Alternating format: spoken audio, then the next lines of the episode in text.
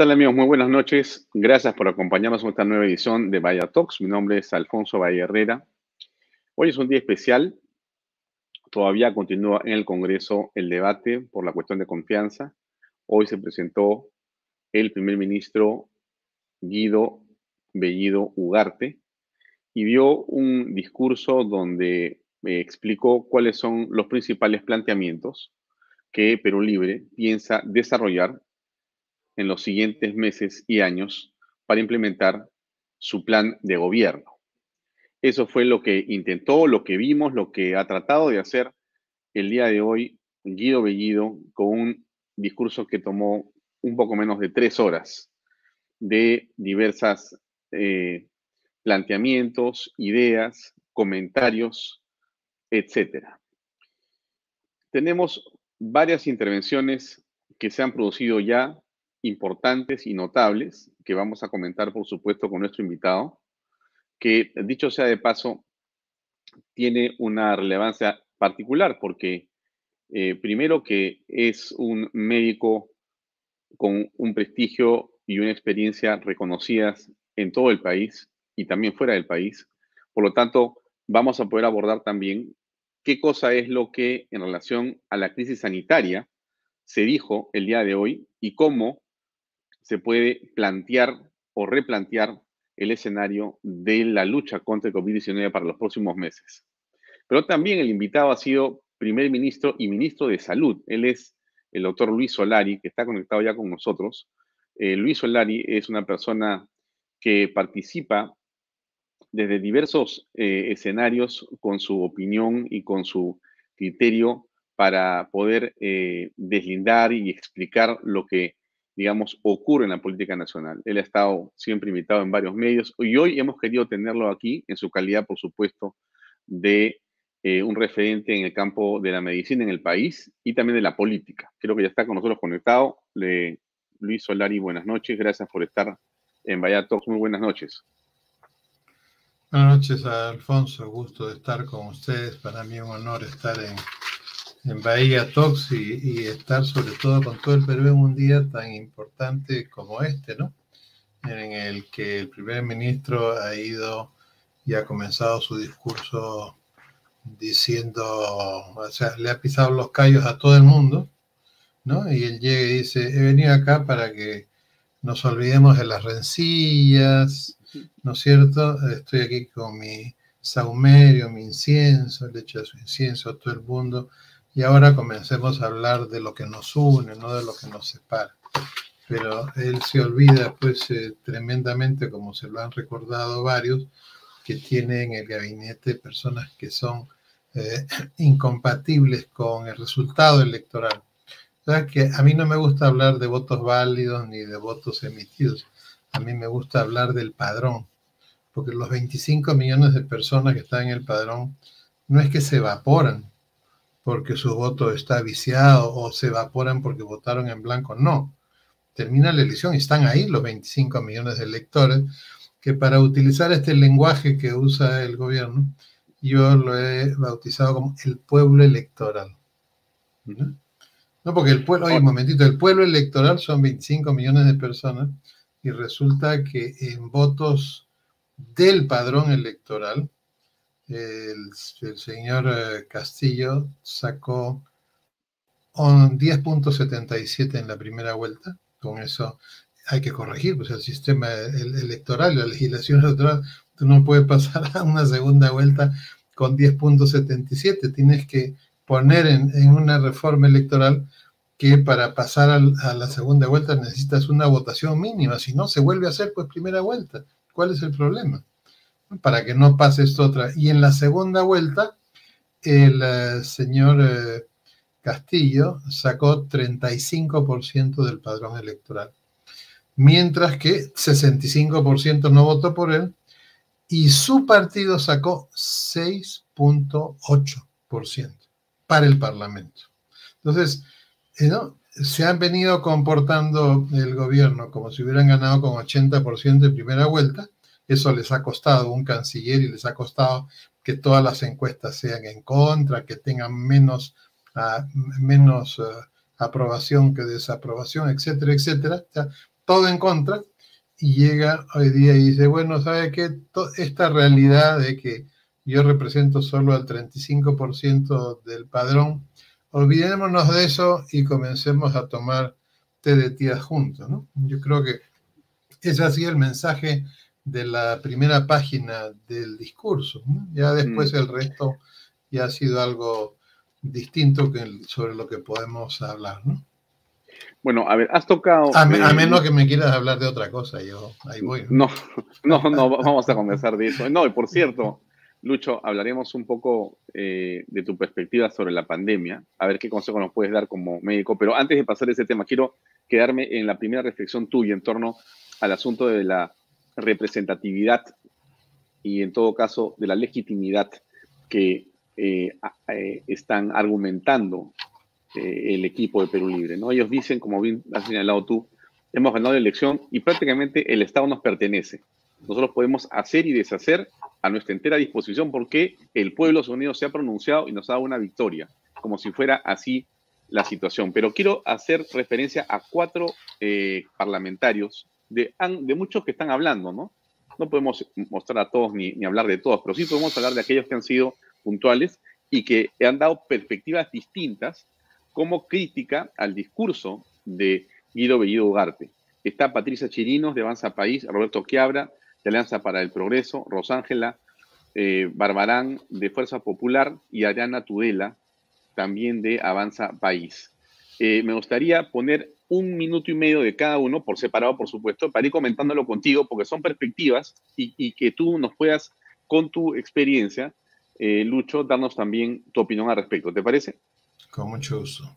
Comencemos con Adriana Tudela, que hizo gala de una serie de conceptos, pero aquí resumimos en un minuto cincuenta más o menos lo que nos pareció más interesante de su presentación. A ver, escuchemos. Presidente del Consejo de Ministros, cómo nos ha hablado de consensos, de institucionalidad, de respeto a las libertades democráticas. Podrán decirlo y escribirlo mil veces. El problema es que esas palabras no se traducen en los hechos. Lo que nos han presentado hoy no es lo que Perú Libre ha propuesto durante la campaña, en su plan de gobierno, con el gabinete que han conformado, ni en los 30 días que llevan gobernando. Lo que nos han presentado hoy es una falsa moderación. Lo saben ustedes y lo sabemos nosotros. En los hechos, este gobierno no hace más que mostrar su absoluto desprecio por el Estado de Derecho, por el marco constitucional vigente y por las necesidades reales de los peruanos, que hoy atraviesan una de las peores crisis económicas y sanitarias que hemos vivido. La realidad es que la totalidad del proyecto político de Perú Libre descansa sobre el objetivo de capturar al Estado y conseguir poder ilimitado. ¿Qué les impide tener poder ilimitado? La Constitución. Por eso quieren convocar a una Asamblea Constituyente que no solo desconoce nuestros fueros legislativos y nuestra legitimidad como la representación nacional, sino que implica romper con el orden democrático. Esa Asamblea Constituyente que hoy, convenientemente, han evitado mencionar. Consideran, como diría Pedro Castillo, que la Constitución los ata de manos. Y yo me pregunto, ¿qué es exactamente lo que consideran que los limita? ¿La separación de poderes? ¿Que existan límites al ejercicio del poder político que hoy día tienen? ¿Que haya un Congreso que le haga contrapeso al Ejecutivo? ¿Que los peruanos tengan la libertad de tomar sus propias decisiones de ser dueños de su trabajo y de su futuro? La Constitución existe justamente para limitar a quien tiene el poder político. Porque solo así podemos garantizar que nuestra libertad y nuestros derechos no sean atropellados por el ejercicio abusivo del poder, ese que caracteriza a los regímenes populistas y totalitarios que tanto admira Perú Libre. Si no, preguntémosle a los cubanos y a los venezolanos si valió la pena entregar su libertad a cambio de una falsa promesa de igualdad.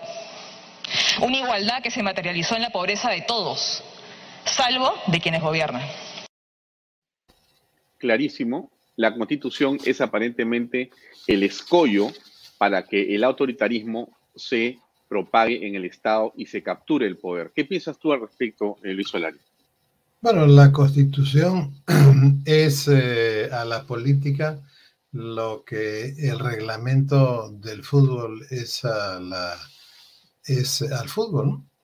O sea, el referee ¿qué aplica cuando saca una tarjeta roja ante un foul terrible? Aplique el reglamento.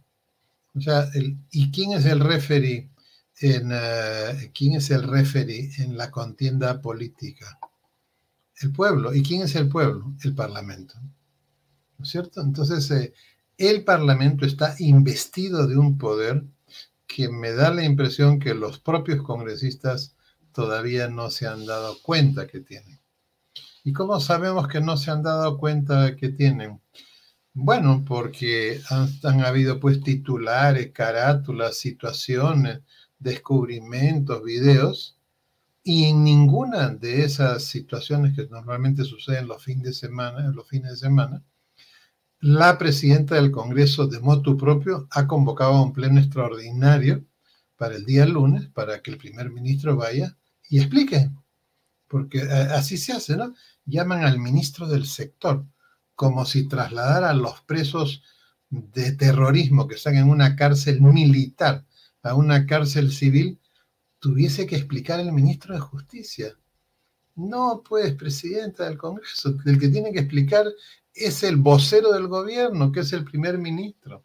Y si la explicación no es la que debe ser, bueno, no se necesita interpelar ministros para censurarlo. Puede ser después de la interpelación, después de que informan o cuando se resisten a ir citados a, una comisión o al pleno a informar. Entonces yo creo que hay... Eh, que hay un poco de, desconocimiento y, creo que es una mesa con poca muñeca política. No, no, pero ahí está el doctor Wong que ha sido parlamentario antes. Por favor, en el pleno anterior podemos haber votado todas las votaciones del gobierno con el gobierno. Ahí están los votos de la semana pasada, lo que pasa es que nadie se da el trabajo. Hoy es súper fácil, porque termina la sesión y en la mañana siguiente ya están todas las votaciones ahí colocadas ya ahí vemos, Alianza para el Progreso ha votado con el gobierno en el tema de la moción de Evo Morales. Alianza para el Progreso ha votado masivamente para impedir que se haga la comisión de investigación de las elecciones. Entonces, lo que dice Adriana Tudel es absolutamente cierto. Y esa es la razón por la cual estos países eh, esta corriente socialistona, porque no es socialismo, es socialistona, ¿no? Porque si suben al poder y después los jerarcas se enriquecen, los hijos se enriquecen, usan Lamborghini, casa con no sé qué. Bueno, eh, este, eh, ese es el objetivo del cambio de la constitución. O sea, como yo no puedo hacer lo que me da la gana, ni ser un sátrapa en el poder con este reglamento de fútbol, voy a hacer mi propio reglamento de fútbol en el que los fouls no se cobren, en que todas las jugadas están permitidas. Y ese es el objetivo central del cambio de constitución. No es, no es económico, no es social, es estrictamente político, ¿no? Es, eh, es eh, copar el poder, como ha dicho la congresista Tudela, y cambiar la norma que impide que yo lo haga, ¿no? pero ¿cuál es la diferencia? Que todos estos regímenes socialistones, eh, de una u otra manera, han tenido grandes mayorías electorales, nadie sabe por qué medio. Eso no ha sucedido acá. Acá tienen 35% y 65% no ha votado por ellos. Bueno, ok, que tengan 10 puntos más por, este, por los partidos que ahora se les han aliado. Bueno, pues igual no son la mayoría este, en el gobierno y en el Parlamento distan muchísimo. Lo que sucede es que son procesos en los cuales estos grupos tienen que enfrentarse con la realidad y la realidad es como una pared que les enseña. Pero si en esa realidad el Congreso se porta como una malagua y no como una pared, entonces las cosas eh, no pueden ser como todos quisieran. ¿no? solo como una malagua, ¿no? Las votaciones de la semana pasada dan a entender que ya habrían algunas cucharitas de lenteja, no sé si platos enteros, pero por lo menos cucharitas. Bueno, sí, definitivamente hay dos eh, bancadas preocupantes, pero justamente el día de hoy hemos tenido a Roberto Quiabra de Alianza para el Progreso, una de las bancadas que está en el centro y que puede ser determinante para saber si habrá o no mayoría para tener la confianza diciendo lo siguiente. A ver, escuchemos a Roberto Quiabra, por favor, de Alianza para el Progreso. Adelante.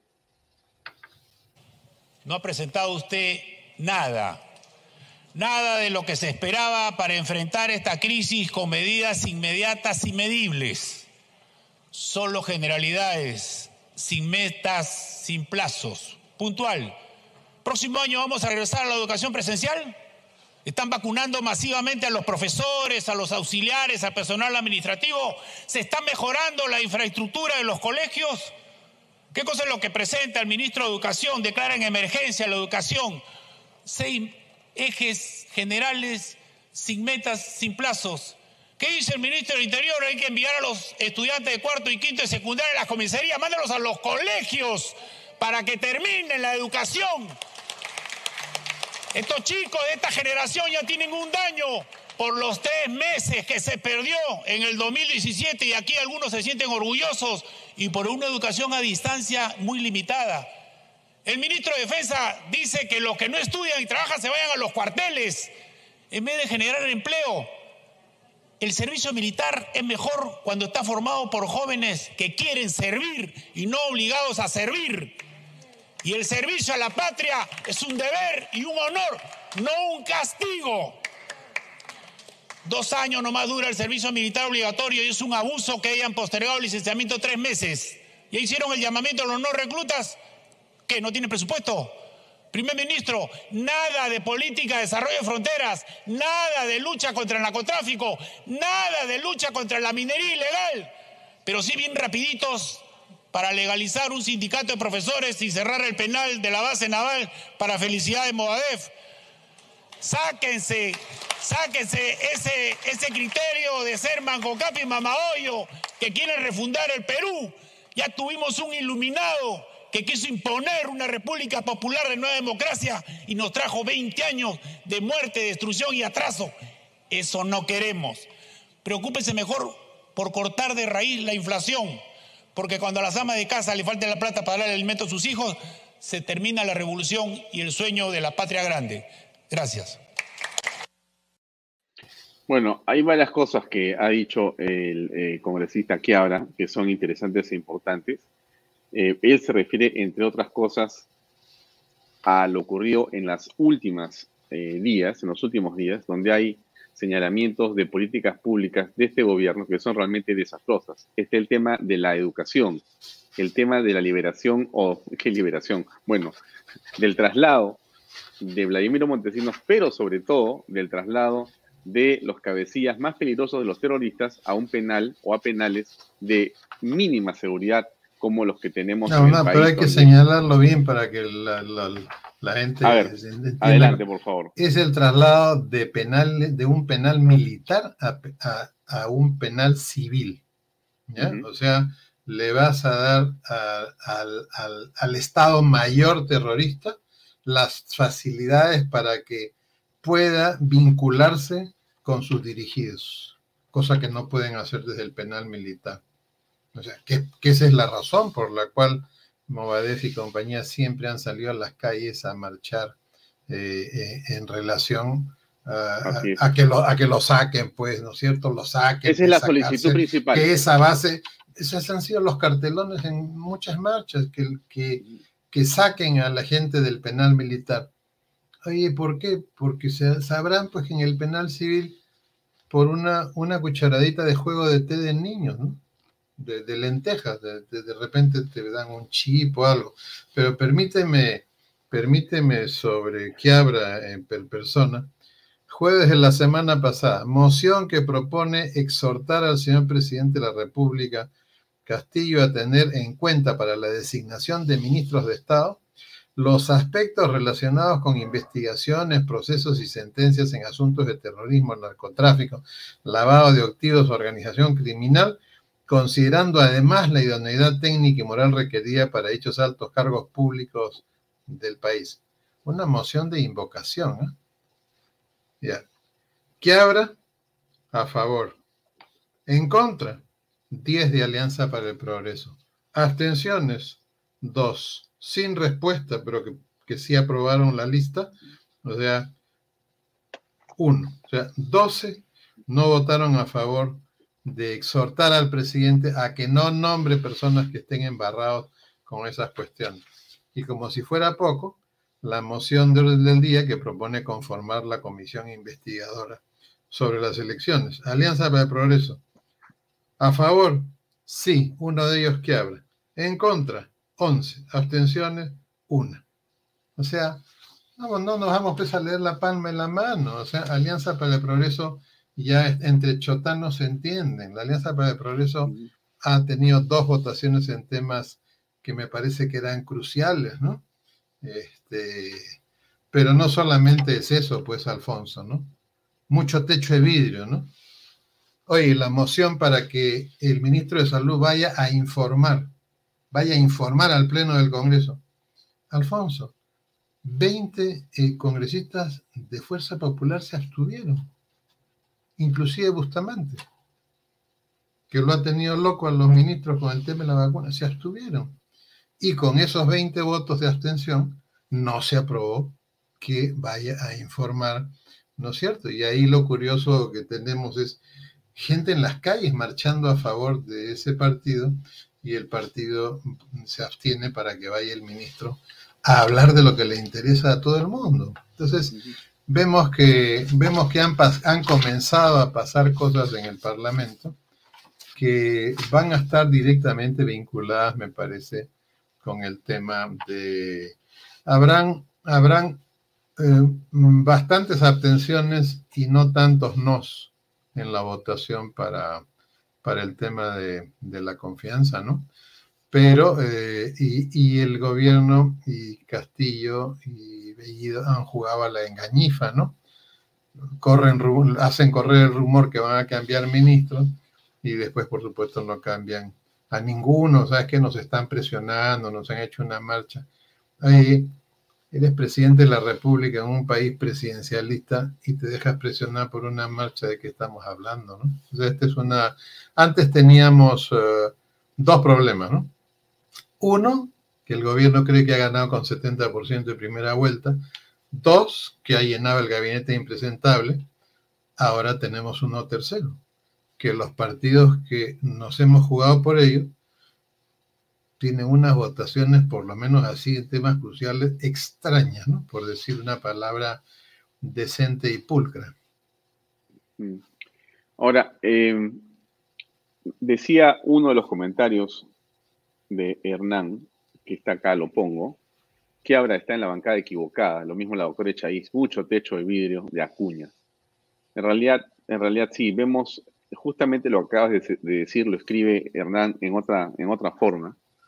Hay una serie de vueltas y eh, pantomimas y eh, malabarismos que tienen que hacer los congresistas porque hay negociaciones que están a las espaldas de ellos mismos, en sus propias bancadas. Entonces, es bien difícil saber qué va a pasar. Lo que da la impresión hasta este momento, Lucho, antes de seguir viendo los otros dos testimonios de Rosángela y de Patricia Chirinos, eh, hasta ahora me da la impresión de que van a obtener la confianza. ¿O tienes tú la duda? Bueno, depende cómo. Lo que pasa es que. Numéricamente me refiero. Lo que pasa es que la prensa no ha develado estas votaciones porque si desde el jueves pasado hasta hoy día la prensa hubiera develado estas votaciones, sobre todo de Podemos, que todas sus votaciones de Podemos, donde su, su, vocero dice, vamos a ver, vamos a evaluar, ahora ha dicho que no le va a dar el, voto de confianza, pero bueno, se va a abstener, eso obviamente, ¿no? Entonces, como no han sido develadas estas votaciones, no hay una presión social sobre estos partidos que ya están tomando té de tías, y que sabe Dios qué arreglo están haciendo. O sea, ellos pueden decir mañana, no, el discurso nos pareció, como la misma Adriana Tudel lo ha dicho, un discurso maravilloso, ¿no? Esto es casi como el desfile de, Disney, una cosa así, ¿no? No, esto es fabuloso, ¿no? un ensueño. Un ensueño, así esto es este, casi una maravilla, algo jamás pensado, ¿no? Han hecho que van a hacer esto, van a hacer lo otro, que la asociatividad, que el esto, totalmente distinto al discurso del plan bicentenario y al discurso de, la campaña. Entonces dirán, ¿sabes qué nos pareció tan bueno? Pero no, como no han cambiado ministros, nos abstendremos, pero por eso digo, los nos no van no creo que sean muchos los nos, van a haber abstenciones. Y ya sabemos, si ellos tienen 37 más eh, la gente de Juntos, la gente de, de, Podemos y la gente y algunos votos que arranchen por Acción Popular y Alianza para el Progreso, podrían pasar los 50 votos fácilmente, ¿no? Mm. Bueno, escuchemos eh, a Patricia Chirinos, que es parte de la mesa directiva. Bueno, que a partir de ahora será bautizada como la Leona. Vamos a escuchar unos segundos lo que dijo hoy Patricia Chirinos de Avanza País. Por favor. Para conocer el país, señor Bellido, no se necesita una condición económica, política, social o ser de alguna raza especial. Yo soy serrana, serrana y chalaca, y como tal he recorrido el país de cabo a rabo.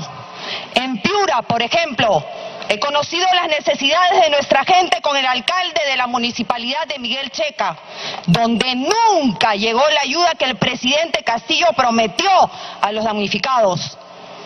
O en Pucallpa, con el alcalde de la municipalidad de Coronel Portillo, donde a 40 grados de temperatura en la zona de la hollada no hay agua ni desagüe. He recorrido Pajarillo, en la región San Martín, donde la gente no tiene ni para su olla común, ni para la leche de sus hijos. Y esa misma carencia es la que tienen muchas mujeres en nuestras ollas comunes de Caraballo, San Juan del Urigancho, Independencia y Ventanilla, a quienes he visitado y seguiré haciéndolo. Es así que en nombre de ellos le pido y exijo al gobierno que declare en emergencia las ollas comunes para que los niños y niñas del Perú tengan algo que llevarse a la boca.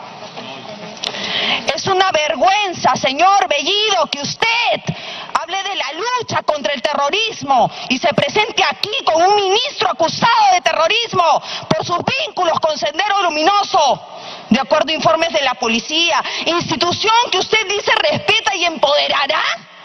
No, no palabré, pues señor Bellido, poco floro. La mujer peruana no se merece un premier que discursea sobre la defensa de pero que en privado, y lo recuerdo muy bien, las insulta o incluso es capaz de decirle a una mujer viuda que solo le falta que la violen. Bueno, me parece un tremendo discurso de la señora Chirinos. Eh, Lucho Solari, ¿qué opinas al respecto? ¿Cómo crees tú que esto puede repercutir en la votación o no va a pasar nada? Bueno, cuando hay pactos bajo la mesa, los discursos encendidos pueden entibiar el voto de una o dos personas, ¿no? Sobre todo en el caso de las mujeres, ¿no? Es un discurso que ha tomado esto como un elemento importante. Pero si ya hay arreglos bajo la mesa, esos arreglos se van a, a respetar y a conservar, ¿no? Tendría pues que salir hoy día pues en los programas nocturnos alguna cosa pues espectacular, alguna cuestión, una acusación de pederastía, pues de ese calibre, ¿no? Para que las cosas fuesen, pudiera, para que se pudiera quebrar cualquier arreglo que haya sobre la mesa.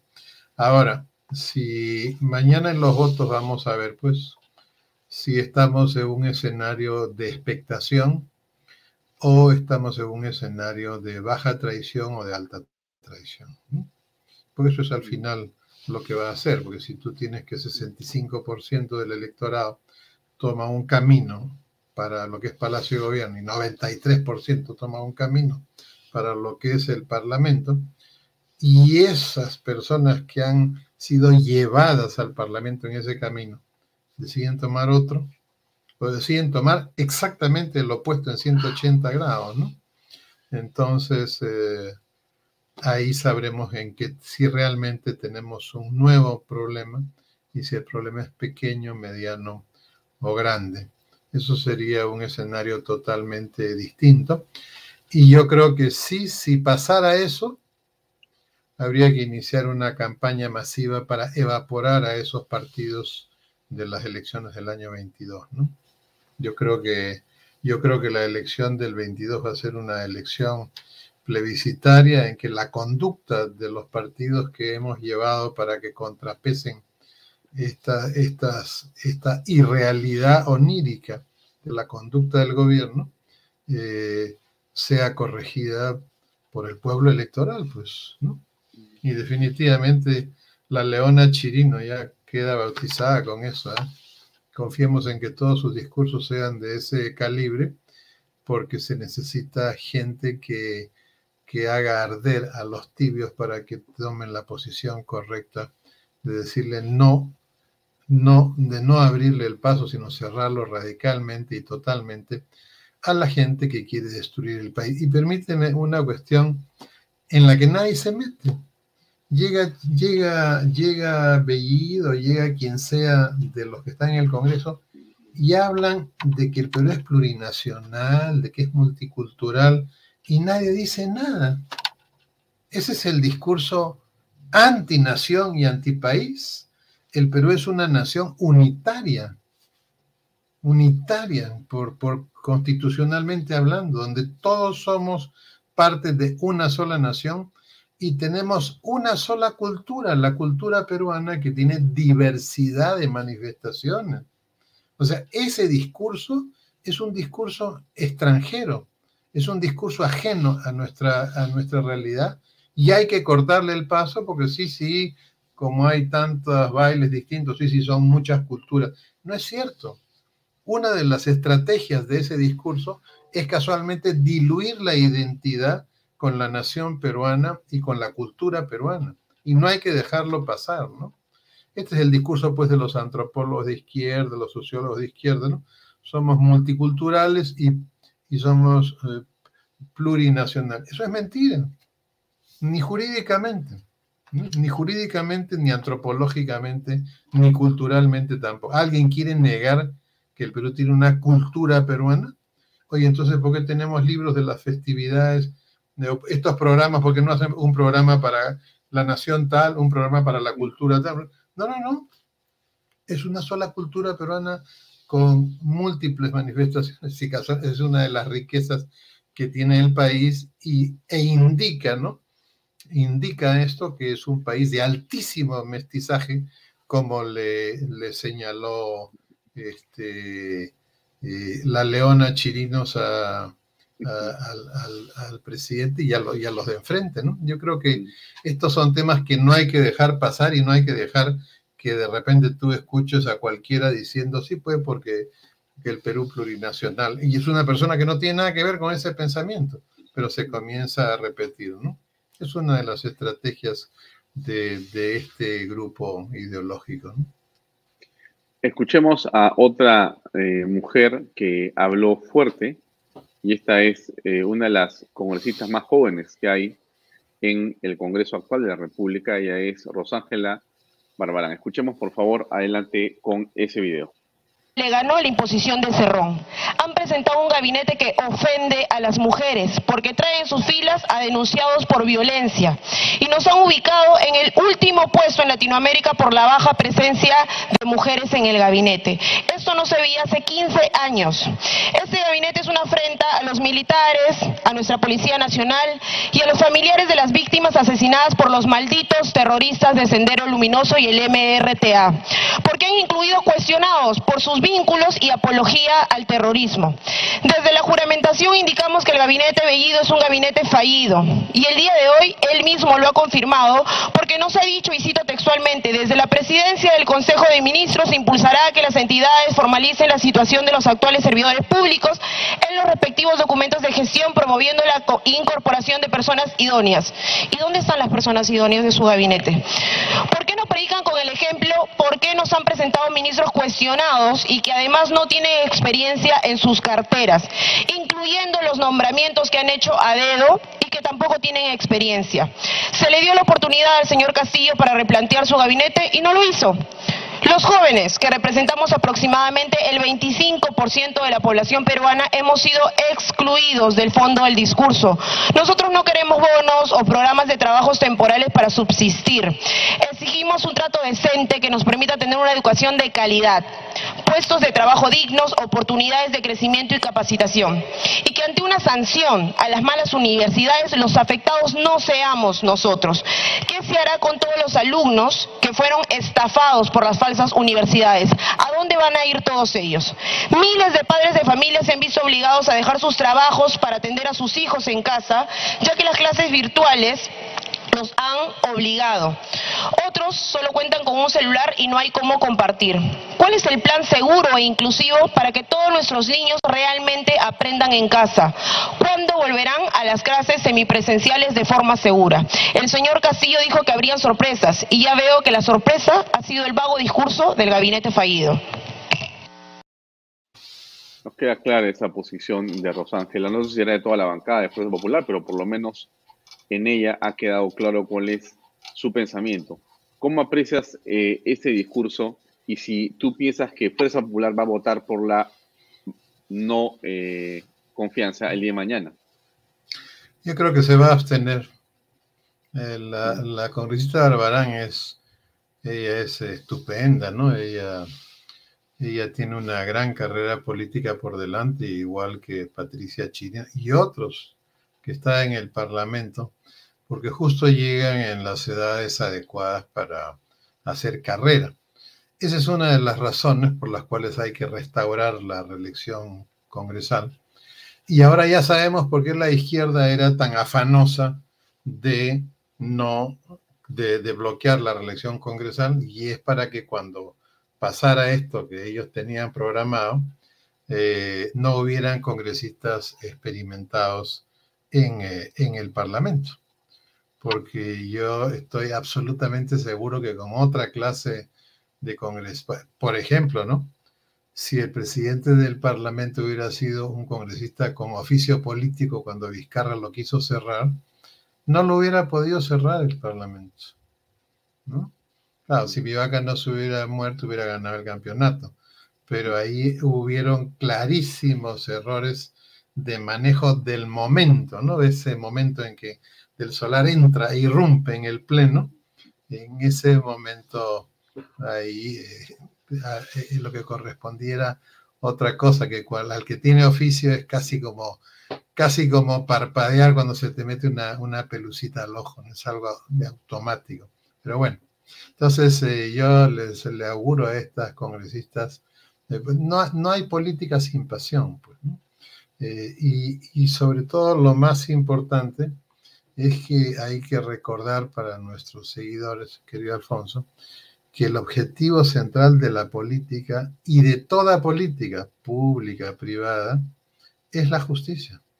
O sea, cambiar una realidad desfavorable a unos para que sea favorable. O sea, cambiar las condiciones para el desarrollo integral de las personas y las familias. Entonces uno habla de las personas, que es el lenguaje de Naciones Unidas, ¿no? Las personas, las personas, las personas, bueno, las personas bien en familias, pues, ¿no? Entonces, por esa razón es que una de las primeras cosas que hicieron los organismos internacionales, cuando, eh, después de, de que cayó el muro de Berlín, viajaron por toda América Latina y nos quitaron las deducciones por miembros de familia.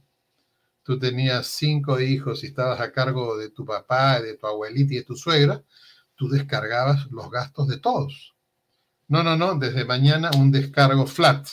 Solo puedes descargar tanto por ciento de tus ingresos. Eso es política tributaria antifamilia. Y esa es la, una de las ¿Y, ¿Y qué haces? ¿Qué pasa cuando pones una política así? el, el, número de hijos en el tiempo va reduciendo en una sociedad hasta que está por debajo de la reposición, ¿no? Como en países como España, y ahí pues ya el futuro de ese país ya depende de los migrantes, ¿no? Los fondos de pensiones son insostenibles si no abres la migración. Entonces, eh, acá en el Perú se han hecho esas cosas, ¿no? Una política tributaria antifamilia que hay que corregir. Yo confío en que este Parlamento pueda corregir eso si subsiste puramente. Y no hay que tenerle, no, que no hay que usar la bala de plata, que el esto, no hay que tenerle miedo. Alguien cree que, alguien cree que este partido de gobierno en una elección de un nuevo parlamento sacaría más de 7% de los votos. Imposible.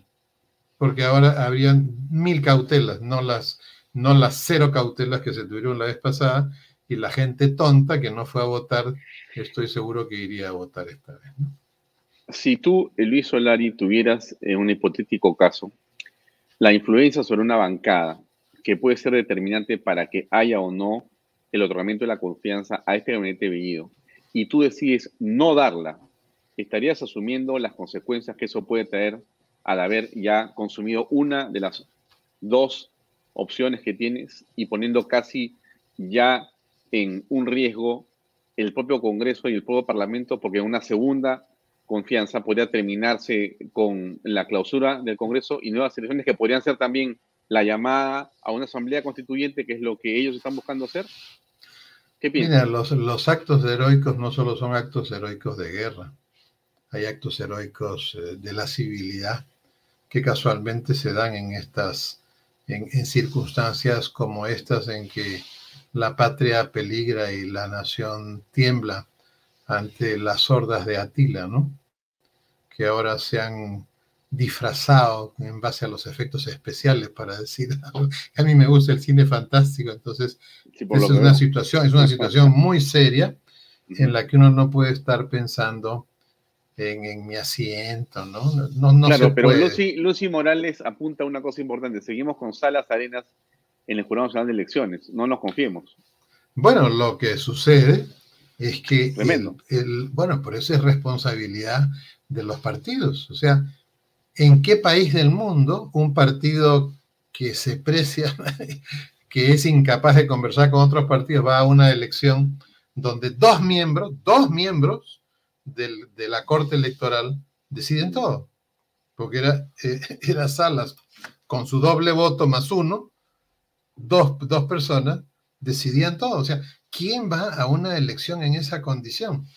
O sea, lo que tenía que haber hecho eh, los partidos era, nadie se va a presentar a la elección, marcha, todo, hasta que se complete el jurado, para que hayan, o sea, ¿cómo vas a una elección con, un, con, una, con una corte impar, ¿no? Donde automáticamente al ir le das doble voto a esa persona. Por esa razón, esas son cosas que pueden ser corregidas rápidamente por este Parlamento. Si este Parlamento, si quema una confianza, bueno, pues tiene que apurar el paso y rápidamente arreglar el tema de la cuestión de confianza arreglar el tema de la bicameralidad si fuera posible, que hay gente de los partidos que están ahí, que están interesados en que haya Senado, y arreglar el tema de la legislación electoral para eliminar todas las cuestiones que la izquierda ha metido para favorecerse a sí misma en los próximos procesos electorales, y finalmente arreglar el tema del Tribunal Constitucional, la Corte Electoral, etcétera, etcétera. Es simple, es una agenda no, no, hay que pensar mucho, o sea, no, tienes que, no tienes que irte a un buffet, ¿no? A un buffet gigante, a ver, no, no, no. Estos son restaurantes, eso, es como el restaurante, aunque sea un reclamo, el de las siete sopas, ¿no? Una sopa por día, ¿no? No hay mucho que pensar. Llegas al restaurante y, ¿qué hay? Bueno, la sopa del día, pues, compadre. Te, la llevas o te vas. Esto es así, son tres, cuatro cosas. Tres, mira, repásalas arreglar este, el tema de las normas electorales, arreglar el tema del jurado, el tribunal, y, tienes eh, toda la cuestión vinculada a, la situación actual. son cinco temas, arreglar la confianza, son cinco temas en realidad que el Congreso debiera tomarse así como una agenda rápida, pero bueno, pues si se van a diluir en, en que vamos a ver, habrá que escuchar, bueno, mañana aquí estamos en una. Mañana vamos a estrenar un nuevo versículo del Evangelio. Por sus votos, por sus votos los conoceréis. el, Evangelio político va a ser ese. Y que no nos queden dudas, ¿no es cierto? De que si los conocemos por sus votos, que no nos queden dudas qué es lo que tienen que hacer y qué es lo que tiene que hacer la gente que está organizándose para la calle, ¿no? Ese era el tema que te iba a preguntar. ¿Cómo ves el tema de la calle? La calle aparentemente eh, sigue con intensidad los sucesos políticos y está dispuesto a demostrar con pancartas, con presencia con eh, banderolas, con una, eh, digamos, organización relativa en diferentes lugares del país. Hemos visto hoy día a muchas personas afuera del Congreso y van a seguir, están ahí, van a seguir mañana también. Bueno, Mira, esta es la cuánto puede pesar o no, o no tiene peso en realidad? No, no, no. Esta es la consecuencia natural de la ausencia de sociedad civil. ¿no? En Europa, el Estado dirige la cuestión pública. El país es dirigido por la sociedad civil, igual que mm. Estados Unidos, igual que Canadá. América Latina es distinto. El Estado dirige en la cuestión pública y dirige al país. Y esa es la razón por la cual en América Latina, hoy hay un hueco, hazte una norma, hazte una ordenanza. O sea, el, el normativismo se origina en que la autoridad arregla todo mediante normas.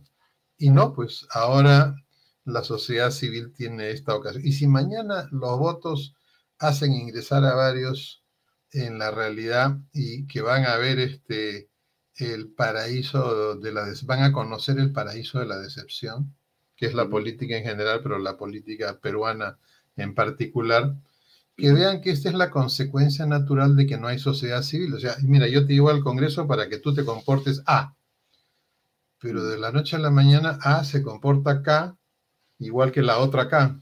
Entonces K más K, KK, ¿no? De, tú no quieres eso, pero ya está hecho. Entonces tienes que utilizar otro camino y el camino es la sociedad civil. En el año 2010, la Facultad Latinoamérica de Ciencias Sociales, y usted participe en alguna protesta, en alguna demostración, en algún club, en alguna organización, América Latina 23%, Perú está en ese punto. México 13, Uruguay 41. Bueno, pues somos un continente y un país de espectadores. Esto es cuando los espectadores se tiran en la playa o se van de viaje y no van a votar. Esa es la consecuencia del país de espectadores. Entonces, ¿cómo se corrige eso? Solamente se corrige que las personas comiencen a convertirse en sociedad civil, no de las instituciones a la calle, sino de la calle a las instituciones. creo, que estamos, creo, que, estamos en ese camino y me parece estupendo como país que tengamos un cambio de esa, desenvergadura.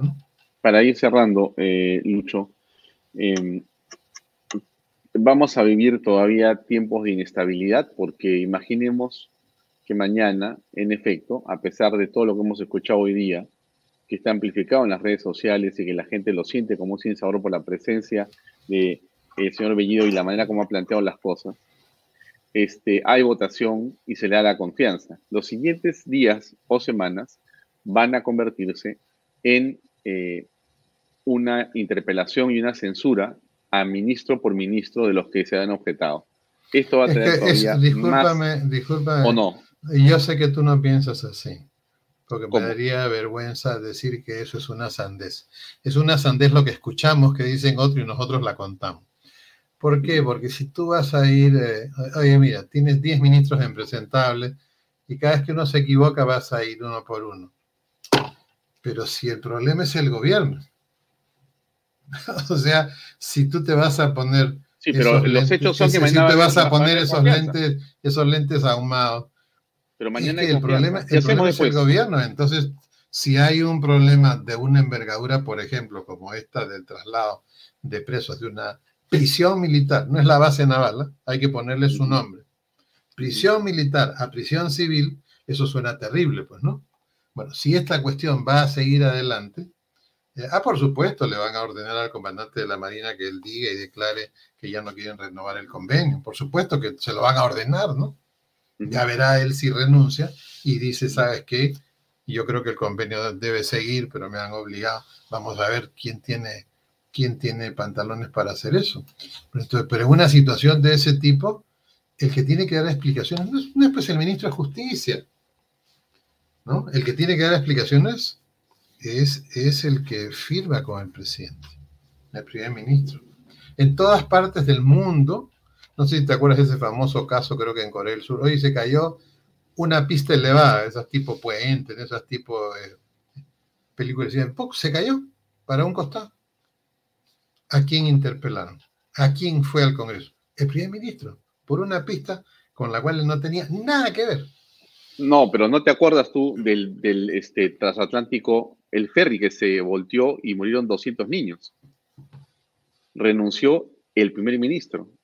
El dueño de la compañía naviera se suicidó, entre otras cosas más. Una cosa tremenda, tremenda, nadie desea eso. Pero antes de, me, quedo con algo para repreguntarte rápidamente. ¿Cuál crees tú que es el mensaje del gobierno de Pedro Castillo, el mensaje de Pedro Castillo, con respecto a ese traslado de, Abimel, de, de eh, Vladimiro y de Abimel Guzmán. ¿Cuál es el mensaje que está dando? ¿Qué quiere decir? No, el mensaje, el mensaje es eh, eh, a todos los que se oponen a esto, sabes que su opinión me importa un pepino. Yo he ganado las elecciones con 70% de primera vuelta y hago lo que me da la gana, porque yo estoy haciendo un gobierno mío para los míos. Y como esos son los míos, yo tengo que darle un mensaje a los míos de que ahora somos fuertes y que vamos para adelante. O sea, no le interesa el mensaje que le llega a los otros, ¿no? Entonces, eh, ellos no entienden la frase de Kennedy, se puede ganar con el 50%, ¿Y, pero no cómo, se puede ¿y cómo así, ¿Y cómo así salió Béjar? ¿Un error? Claro, Béjar, Béjar es el costo de reingresar a la realidad y la oposición simplemente deja pasar el momentum.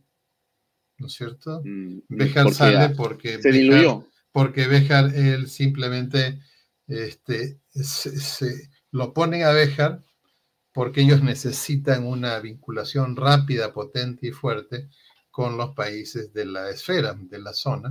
Mm. Y bueno, lo reivindican, todo lo que tú quieras, y, Béjar, y salen estas cosas de Béjar de que, eh, de que él es un canciller fuera de la realidad. se, le pasa, se le pasan las vacunas, ¿no es cierto? Deja de lado y se dedica a hacer la agenda de, los míos para los míos. Mm. Entonces él simplemente la realidad se lo come.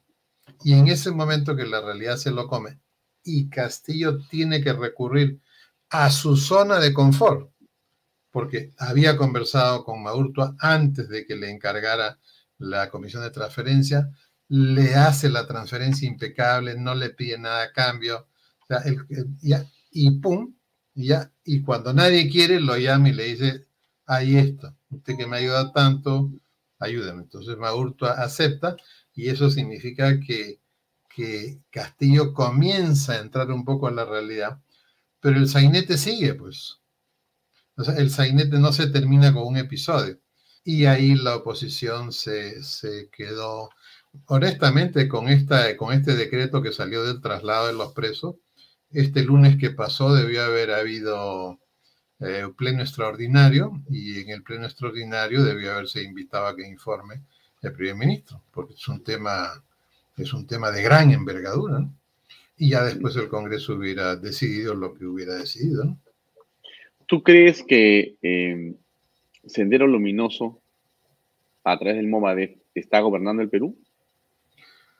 En la práctica, digamos, participa del gobierno. ¿Qué reflexión te merece que, decir, en 200 años que, es distinto que decir está gobernando, ¿no? Participa del Perú. Participa del ¿Qué, gobierno. ¿Qué reflexión te merece que en 200 años estamos en esta situación en el país? Bueno, somos un país que no ha podido construir una verdadera sociedad civil, porque cuando tú tienes una verdadera sociedad civil, esto no pasa. ¿no? Entonces, una de las grandes tareas del Perú, ahora con prontitud, es construir una sociedad civil verdadera. ¿Cómo comienza eso? Eh, arreglando las normas en las cuales, porque el gran problema de la sociedad civil es su sostenibilidad económica. ¿Cómo hacen los países europeos?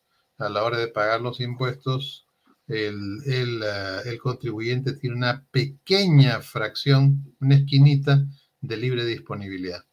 Y él decide, pues, si se lo da a, universitario, a alianza, a la parroquia, a la conferencia episcopal, al Concilio Nacional Evangélico, a la Asociación de, de Padres de los Niños Down, a la Liga Peruana contra el Cáncer. Entonces, porque tú haces una asociación civil sin fines de lucro. ¿Cuál es el gran problema? De repente no tienes ni para pagar papel, ni lápiz, menos una secretaria, menos un local.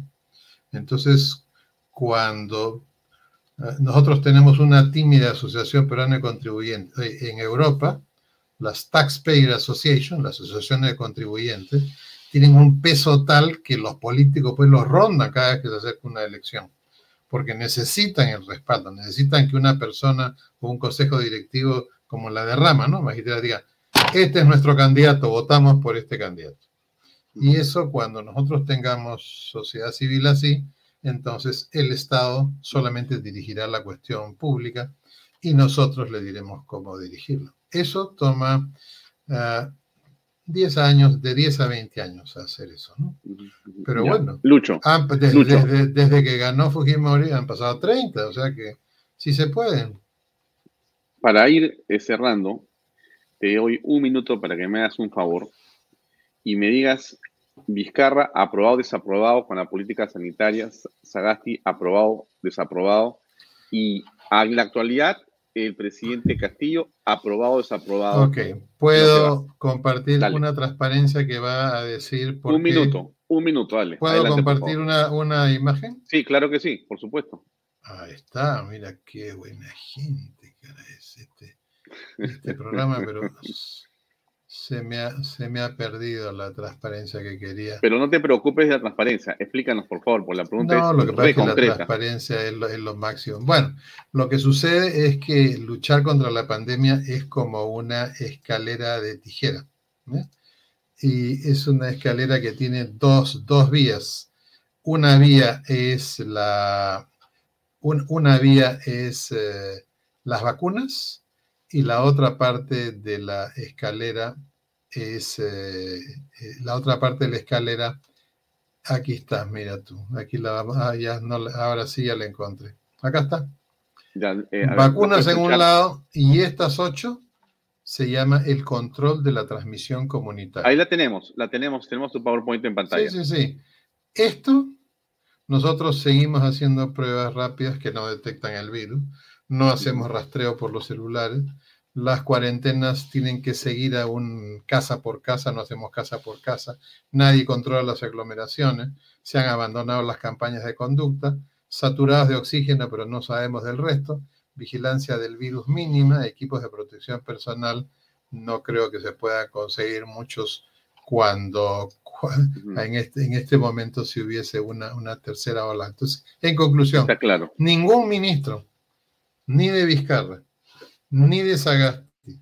Y como Sagasti, perdón, y como, y como Castillo se ha quedado con el equipo que no ha podido hacer, un funcionario no tiene una epifanía, pues un día no sabe qué hacer y al día siguiente ya sabe qué hacer. Y el ministro Ceballos, en el plan bicentenario, que él lo hizo, la parte de salud, le faltan la parte de arriba, el 1, 2, 3.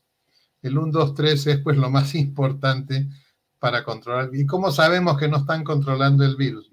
Porque a la hora que tú le pones vacuna a los mayores, si se te comienzan a llenar los hospitales de gente de 20 a 50, si, tú controlaras el virus y vacunara, los hospitales se vaciarían de todas las edades. Y no, Listo. se están llenando de... Entonces, eh, si nosotros tenemos eh, un nuevo brote, no será por culpa del virus solamente, sino por la incapacidad del ministerio para contener, controlar, suprimir la transmisión en la comunidad. En este momento, por, eso que los vacunados, por eso que los vacunados se tienen que seguir cuidando como si no estuvieran vacunados. Listo, llegamos al final, 8 en punto. hasta otra oportunidad. Gracias, muy amable. Hasta otra oportunidad. Gracias. Bien, amigos, era Luis Solari que nos acompañó en esta edición de Vaya Talks. Nos vemos mañana a las 7 en punto para continuar en este análisis de lo que pasa con el otorgamiento confianza del gabinete Guido Bellido Ugarte. Gracias y muy buenas noches. Permiso.